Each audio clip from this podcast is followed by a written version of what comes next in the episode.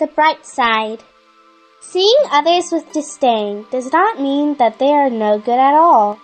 Instead, it is because we have made a habit out of being picky and whiny, seeing only the faults in others or even blaming them falsely.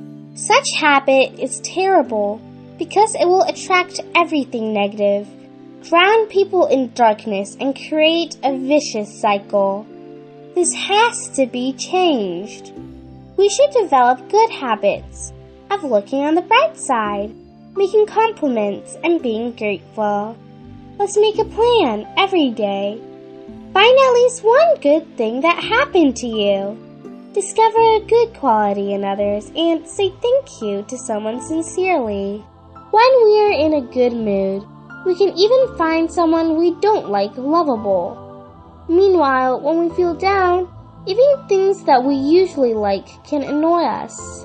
And in essence, afflictions come from our minds. The external only provoke it. The best way to resolve hatred in our minds is to cultivate a grateful and compassionate heart by learning to observe the bright side of things and people around us in our daily lives.